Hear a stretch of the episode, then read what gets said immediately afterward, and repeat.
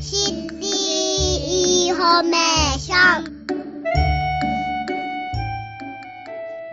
ちら三田市消防本部毎月第4木曜日のこの時間にお送りしております。日頃からの皆さんの防災知識としてぜひ参考になさってください。今日は三田市消防本部から救急係消防士長の竹中翔平さんと警防救助係消防士の池田俊吾さんにお越しいただいています。どうぞよろしくお願いします。お願いします。お二方とは新しく救命士になられたということで今日はそのお話を聞かせてくださる。ではまず竹中さんからご紹介していただきたいと思います。がまずは竹中さんご自身のこの経歴なども最初にご案内いただけるということでよろしくお願いします。はい三田市消防本部救急係の竹中と申します。私の方は平成27年に、はい、えー、消防の方に採用されまして、はい、えー、赤い車両に乗る消防隊員、はい、そして救急車に乗る救急隊員として現在まで、えー、勤務しております。はい。じゃあまずは消防隊員になられて、救急隊員としても活動されてそこから今度救命士になられたと、いうことになるんですね。はいあえーとねえー、令和2年に、えーと、はい、この救命士の所内の選考会というものがあるんです、ねはい、でそちらの選考会の試験で一応合格をいただきまして、えー、えー、令和4年に、えー、救命士の学校の方に、はい、はい、入りまして、はい、えー、その学校半年間なんですけども、えー、その半年間の中で、えー、救命士として必要な知識、えー、技術ですね、はい、学んで令和5年3月に実施された救命士の国家試験で、えーと、はい、合格をすることができまして、はい、えー、救急救命士として今現在活動している状態です。そうなんですね、今お話をいただいた竹中さんの場合は、えー、消防隊員そして現在救急隊員としてお仕事されながら選考会で合格してそして昨年の4月から10月までの半年間を研修されたとはい、で後ほど詳しくお伺いしようと思っておりますが池田さんの場合はまた違う形のようですね。まずは池田さんの経歴からご紹介いただけますか？はい、えー、私は、えー、令和3年度に採用され消防隊員、救急隊員として現在まで勤めております、はい。えー、令和3年に、えー、救急救命士の国家試験を受験し合格、はい、その後救急救命士を取得しました、はいえーとまあ、詳しく後でお伺いしますが、えーと、池田さんの場合は消防署から行かれてるわけではないんですね？そうですね、はい、えっと、2年間専門学校に通ってまして、はい。はい、その中で、えー、2年間勉強して国家試験を受験したという形になります、そうですか。竹中さんこの救命士になるのには、い、ろんな方法があるんですか？そうですね、えー、あの僕のように、えーと、まず消防に入って、えー、そこからこの救命士の養成学校に入るという僕みたいなパターンもありますし、えー、えーと今お話しあったように池田君のように、はい、えー、高校を卒業してとか、はい、えー、とまたちょっと別のところで働いてから専門学校に入ってから専門学校というのもあるんですね、はい、救命士養成学校というも専門学校がありますので、えー、そこで、えー、2年ないし3年ぐらい救命士の勉強をして、はい、えー、救命士を受ける試験ですね。試験を受けるという方もおられます、はい、はい、その他もあるんですそうですね。あとあるとうちの職員で言いますと,、えー、えー、と4年生の大学の方で、はい、えーと、救命士学科というものがありまして、えー、その4年間大学の授業の講義の中で、えー、えー、必要な科目を履修してですね、はい、えー、救命士の国家試験を受けるという方もおられます、えーはい、はい、国家試験は当たり前ですけど皆さん共通ですよね。皆さん一緒ですね。ということは大学の場合は4年間、うんはい、で専門学校の場合は2年ないし3年、はい、それを竹中さんは半年。そうですね。なかなか大変だったということがちょっと想像できますけれども、ねはい、あのもうお仕事をされて、はい、久しぶりにこの座学も含めて、はい、お勉強というのは大変でしたか？そうですね、僕、えー、あのちょっと勉強の方が苦手でして、おそうなんですか？そうなんですよ。で、僕自身も心配してたんですけども、えー、まあ周り同じ志を持ったこう仲間が集まってきて、えーはい、で全員消防士ということで、えー、えー、過去にあったこう事例の話であったりとか、えー、自分が経験した現場の話とかですね、いろんなものをしながら、えー、救命士に向かって頑張ろうという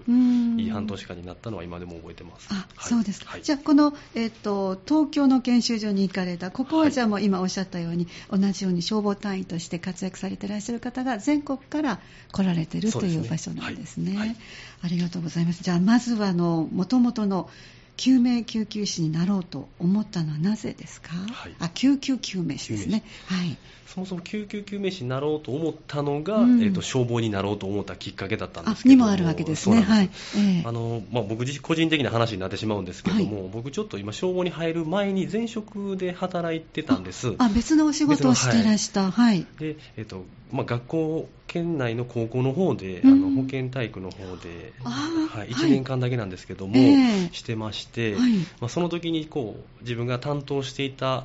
生徒さんがですね、うんまあ、ちょっとあの障害を持たれてた方だったんですけども、えー、その子をこう指導する上でこうね、普通のことを一緒に指導はしないといけないんですけども、分かりやすく指導もしないといけないってなった時にこうすごい自分の中でどうしたらいいのか迷いとか葛藤があって、はい、こう悩まされてたんです正直その生徒さんの、ね、指導に、はいはい、でまあ、そういった時にその子がですね、あのまあ、下校途中に、まあ、交通事故の現場を目撃。目撃目撃して、えー119番であったりとか110番をして人命救助に携わったっていうのを聞いたんです、でそれも新聞記事になったりとか、でそういうものをこう学校全体でこういったことがありましたよみたいな報告を受けたときにすごい、すごいこの子はすごいなと。純粋にすごいなと思ったんです、うん。えー、で人のために人助けえー、すごい仕事やなと思って、うん、えーと、今働いてたその教職の道を辞めて、えー、えー、消防の方に行きたいということを当時の先生にお伝えして、えー、消防の道に来た次第ですね。そうですか、はい。はい、本来ならご自身がじゃあどのようにフォローしようかと思っていた生徒さんが、逆に目撃されたところをテキパキと動かれたっていうことに、ご自身が触発されたということで、はい、あそこで消防士になられて、はい、そしてなおかつ救急救命士ということになるんですね、はい、あの東京研修所というのはどんなところなんでしょうね、えーと、北は北海道。僕らの時で言えば北は北海道。南は高知県とか山あごめんなさい。山口とかですね。福岡の方も、はい、いたんですけども、本当に全国から、えー、その東京の研修所のところに集まってきてですね、えー、えー、僕が入っていたこの前期の4月から9月の前期生だけでも、はい、約270名程度。大勢ですね。そうですね。で後期生も合わせると約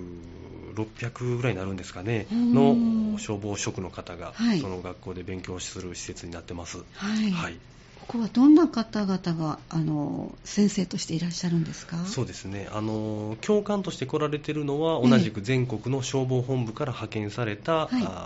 消防職員の方そして救命士の方が教官として派遣されております、はい、はい、で教授としましては、え、各大学の先生であったりとか、が来られていわゆる医学部系のそうですね、はい、そうなんですね。どのようなことを勉強するんですか？そうですね。もう本当にあのこの学校に入っているものはある程度えーと、救急車に乗って現場で経験した人が集まっているので、まあ、あの道具の取り扱いとかそういったものは知ってるんですけども、はい、えーと、本当に解剖整理といってこう人体の仕組み、作りとか、そういったものから一から勉強するということになってますね。はい、そうなんですこれを、えーと、実技と言っていいんでしょうか、はい、今の、それから座って聞く座学、どのぐらいの割合になるんですか？各学校によってもね違うあの先ほど言ったみたいに専門学校ではまだこれぐらいの割合とか、大学だったらこれぐらいの割合とかで学校によって違うと思うんですけども、僕らは結構実技にも割合が高くてもう実践できるように、はい、はい、もう50%か60%ぐらいはもう実技に重きを置いてるかなと思いますね。はい、主にどんなことを学ばれるんですか？基本的にその救急隊員にはできなくて、はい、救急救命士にしかできない。その違いがねそうなんです。ありましたね。確かね、はい、はい、でまあ、その主義を、えー、まあ、先生とか、うん、えー、先輩の救命士教官として来られている救命士の方に教わる、はいえ。ー、でまあ、隊をまとめるといいますか救急隊としての活動、隊活動ができるように、えー、えー、隊の連携を図ったりとかそういったリーダーとしての声掛けをしていく。そういったものも含めて、はい、はい、あのいわゆる 退院ができないことで救命士ができられること、はい、例えばどういうことですか？例えばですね、えっと、心臓も呼吸も止まってしまった、はい、あ患者さんを運ぶとなった時に、うんうん、えー、少しでもこう心臓の動きを元通りに戻してあげるために電気ショックをしたりとか、はい、えーと、心臓を強くする薬をあの血管に中に入れたりしないといけないんですけども、はい、そのための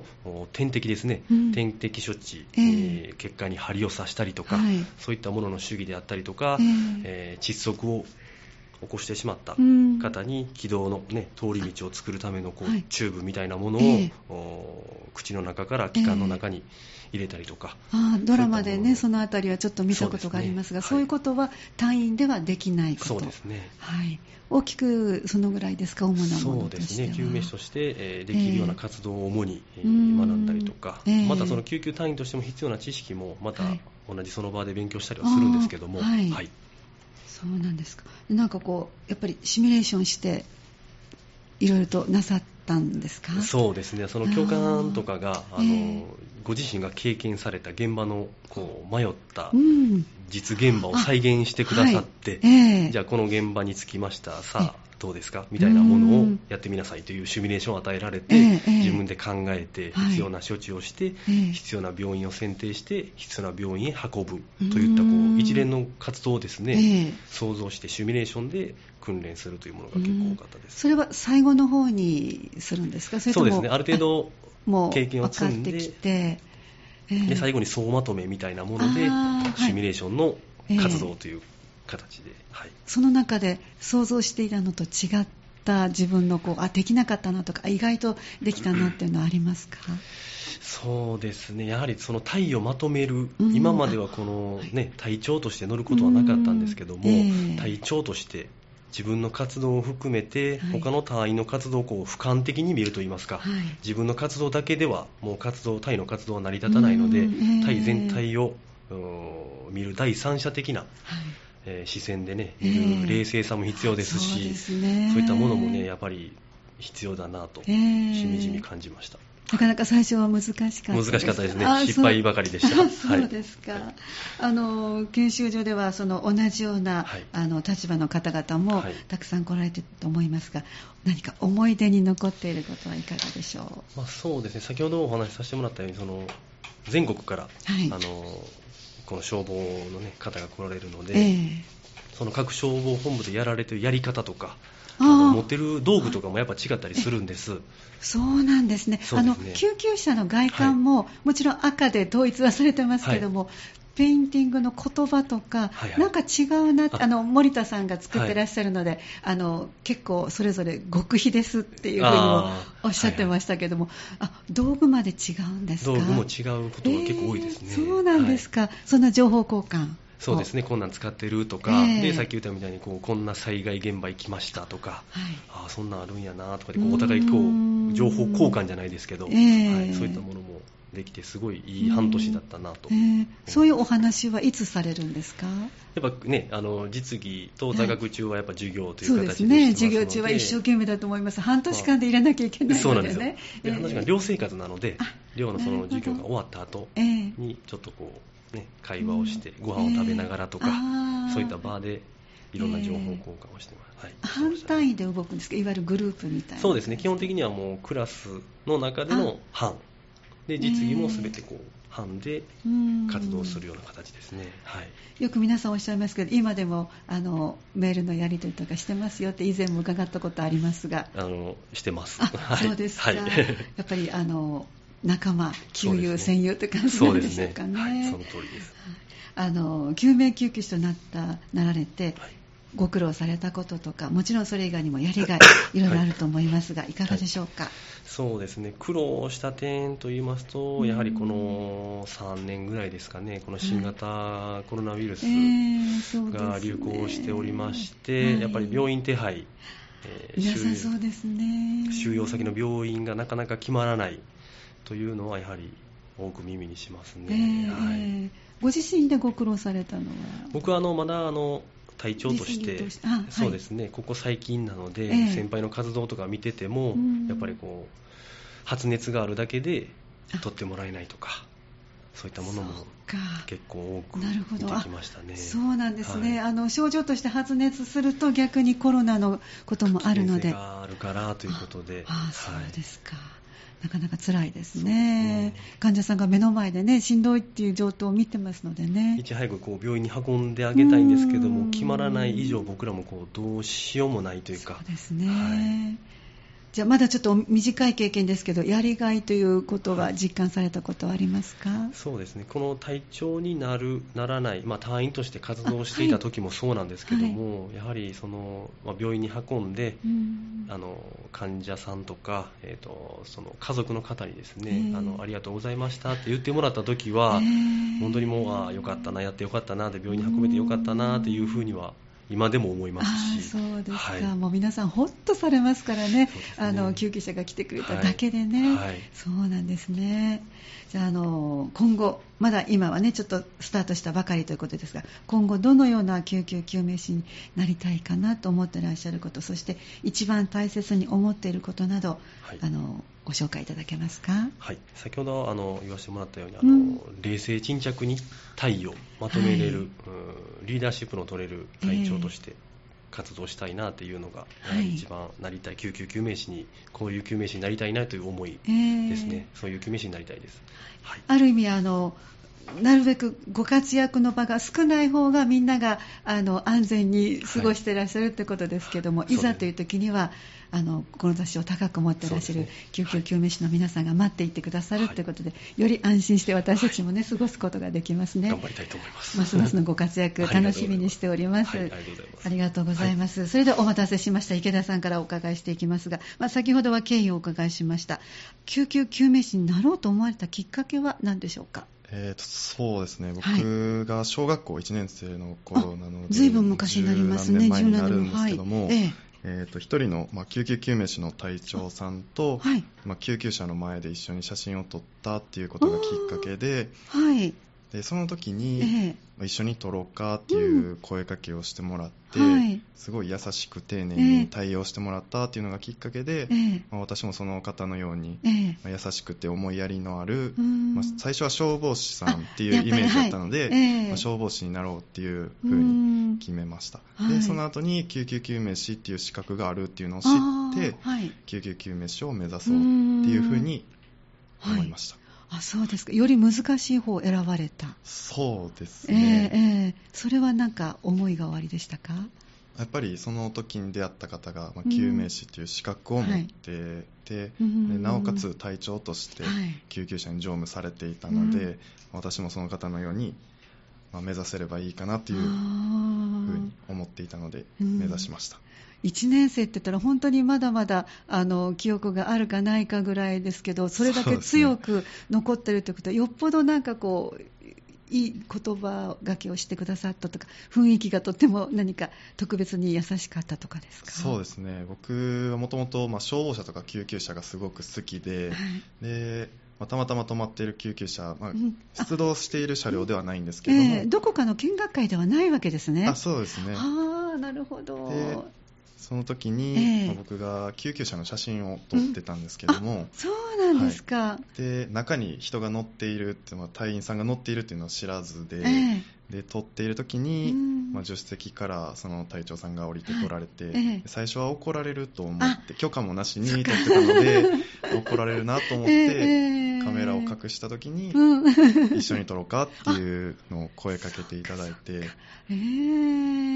すごい優しい方やなというふうに感じたので。あかえって印象残るんですね。そうですね。こそっと撮ったつもりで、見つかったから怒られるかなっていうのが逆に一緒に撮りましょうと、はい、あそうだったんですね。であの先ほどお話をお伺いした専門学校とおっしゃってましたけど、はい、ここはどういう場所ですか？どんなところにあるんですか？そうですね。先ほど、竹中さんからもあったように、はいまあ、3年であったりないし2年で専門学校で資格を取れるということで、はい、僕はもう最短の2年生で、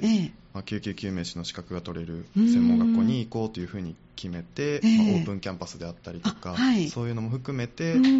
すごい環境が整っているなというふうに感じたので、まあ、その専門学校に進むことを決めました。関西にも近くにあるんですか？あそうですね。三田市に一つあそうなんですか。あるそうなんですね、はい、なかなかあのご存知でしたか？そのサンダに。専門学校がそ、ね,、のこういうお仕事をしようと思う前前からは知ってました。もともと興味がおありだったからかな、はい、あそうでしたか。そこで2年間、はい、また2年っていうのもぎゅっと詰まってたんじゃないですか？そうですね、えー、やっぱり大学4年間勉強されてこられる方に比べて、えー、まあ、2年っていう半分の時間でやっているので、えー、そうですね。大変っていうことはありましたね。ねしかもあの先ほどの竹中さんは実務でもう道具にも呼び方も少しは慣れてねいらっしゃったのに丸々ゼロからですのでそうですね、えーまあ、覚えることから始まるっていう感じで。見ることも初めてそうですね。もう触ることも見ることも初めてで、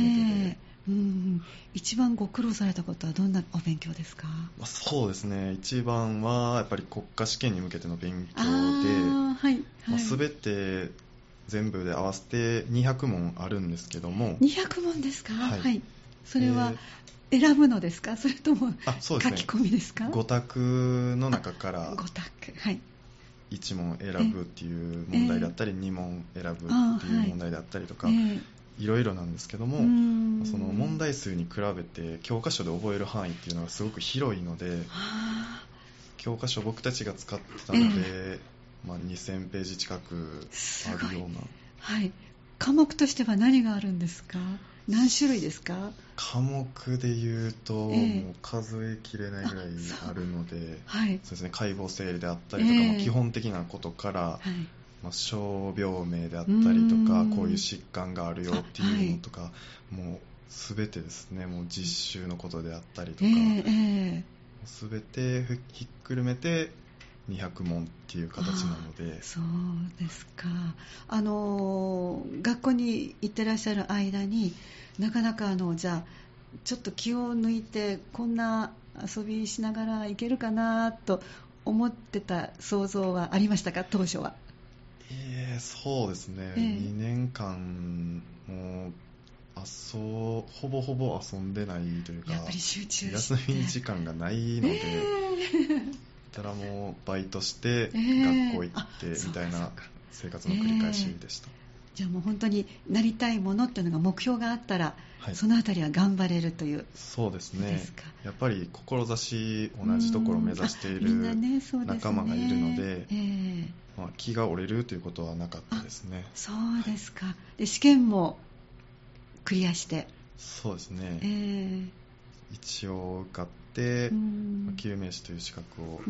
いただけたので、すごく光栄なことだなと思って。います合格がいただいた時はどんなお気持ちでしたか？そうですね。やっぱり、まあ、2年間勉強してきて、うん、その前からもずっと救命士になりたいっていう気持ちがあったのですごく嬉しかったですね、ね、そうですか。合格証みたいなのはあるんですか？あはい。今ももう家に額縁にやっぱり？そうですか。いやどうどうされてるかなと思って お聞きしたかったんですけど、はい、の専門学校時代のそのなかなか大変だった時代の思い出何かありますか？そうですね。やっぱり、まあ、シミュレーション実習とか、まあ、いろいろ授業をする中で、はいまあ、友達と友達というか、まあ、同級生と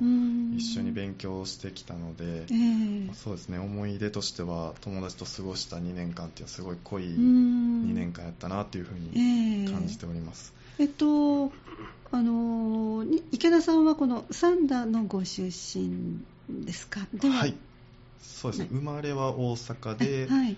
1歳になった年に三田市に引っ越してきててそこからはずっと三田市、そしたら通うことはできたんですね。そうですね。皆さん通いですか？えーとそうですね。地方の方から来てる方はもうみんなそうですね。一人暮らししたりとかまあ、寮に泊まったりとか。寮もあるんですね。そうですね、はい、学生寮があそうなんですか、はい、はい、あのえっ、ー、とこの春から動き出したんですか？救命士としては。そうですね。私が、えーとまあ、今回この救命士っていうふうに呼ばれる